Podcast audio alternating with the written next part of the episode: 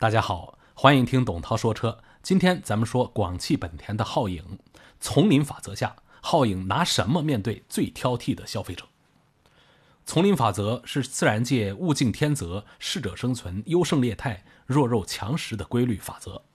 当前中国疫情进入打扫战场阶段，国外疫情进入最惨烈的肉搏战态势。不少国家采取放弃抵抗的消极策略，正是丛林法则的现实应用。中国汽车市场早已经适应了丛林法则，那个百毒不侵、投产就赚的时代已经不回头的远去了。疫情重压之下，部分车企能不能熬过最后的呼吸窘迫期，仍然是个未知数。纵使国家出台如呼吸机一般的救市策略，但多器官衰竭的残酷现实还是需要很多企业近距离面对。在这样的大环境下，市场迎来了起步出发的广汽本田中级 SUV 皓影。皓影拿什么面对这个地球上最挑剔的消费者？今天咱们要解读这个问题。二零一九年八月二十六号，广汽本田发起一场非常具有神秘感。互动性也非常足的线上命名发布活动，迅速成为汽车圈的热议话题。在活动的现场，参与者根据包含命名线索神秘盒子里的卡片和发布会提供的另外一个线索图片重叠，光影之下正式揭开悬念：广汽本田全新车型的中英文命名“皓影”。广汽本田官方对“皓影”命名寓意的解释是：“皓”。指太阳升起，照亮天地；影指光带来的神秘反差感。广汽本田旗下的 SUV 多数走的是成熟大气的路线，比如说缤智、冠道。皓影不一样，它的车头没有夸张的大嘴式的进气格栅，整个车头采用扁平化设计，配合大量的横线条以及更有棱角的前保险杠，让皓影更具有运动感。以光和影为灵感，以引人注目和智能为开发设计理念，树立了引人注目、令人印象深刻的风格，同时展现了先进智能的形象。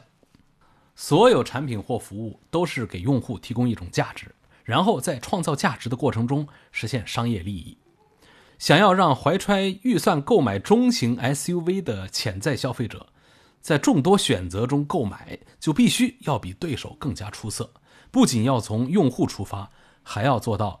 超预期满足用户的价值。中国消费者啊，尤其是购车预算在二十万元级别的消费者是最挑剔的，期待属于自己的那辆车要宽敞、要好看、要高配、要节油、要安全、要畅销、要保值、要操控、要省心，还要有趣、还要智能。中国的汽车产品也越来越努力地迎合中国消费者。那些固执强调设计师和开发者思维的产品，几乎没有几个好活。而皓影从开发之初就在思考如何在这一股趋同的泥石流中另辟蹊径。皓影的目标人群是不循常规、尊重个性、做想要的自己的人。他们坚持自己的本色，绽放着自己的意志，开启了新的美学存在。基于对消费群体的观察和理解，皓影从诞生起就时刻迎合年轻人的喜好，创新性的秀出自己的风格。皓影给出一个全新的认知：外部造型时尚和魅力并重，内饰设计精致与极美并举，动力操控强烈与顺滑并蓄，科技配置安全与智能并茂的皓影，让处于审美疲劳状态的年轻消费者眼前一亮。当前汽车市场持续低迷，特别是 SUV 市场处在增量转存量阶段。当前汽车市场持续低迷，特别是 SUV 市场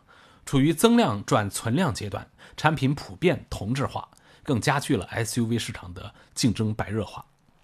一直以来，广汽本田没有布局中级 SUV，但仍然在2019年的车市寒冬中大幅逆势增长。作为后来者的皓影。在产品力上的后发优势更加凸显，以鲜度和锐度提案全新的用车价值，为中级 SUV 乃至整个 SUV 市场集体注入增长动能。可以肯定的是，皓影的到来不仅补充了广汽本田 SUV 细分市场产品线，更让中级 SUV 市场格局发生变革。皓影长度四米六三，宽度一米八五五，高度一米六七九，轴距两米六六一，整体尺寸比竞品略大，静态观感宽大时尚，内部空间充裕舒适，做工用料精致细腻，在二十万元中级 SUV 中具备领先优势。更硬核的则是驱动系统，皓影的目标用户对于性能不会妥协，这对车辆的驱动系统提出更严格的要求。皓影分别打造混合动力和涡轮增压燃油两套动力系统，其中混合动力版本用的是本田的最新的第三代 iMMD 双电机混合动力系统。相比第二代，在输出更强劲动力的同时，燃油经济性也得到提升，提高了理论效率，降低了热损失，同时改善了爆震。在输出更强劲动力的同时，使燃油经济性得到进一步提升。系统的综合最大输出功率达到了一百五十八千瓦，可以媲美德系车二点零 T 的高功率，爆发超强动力的同时，兼具燃油经济性和丰富的驾驶乐趣。汽车市场从来不缺少新车型，而缺少真正洞察消费者需求并且可以针对性满足的车型。逐梦二十一年，皓影的到来是广汽本田对用户洞察后的再一次产品变现。时尚运动，个性独立，变革时局。皓影以这三个亮点结构成面，挑剔的消费者应该能被打动。而在本月底，广汽本田全新皓影锐混动将陆续到达全国各特约店，期待疫情过后，它能迎来应有的行情。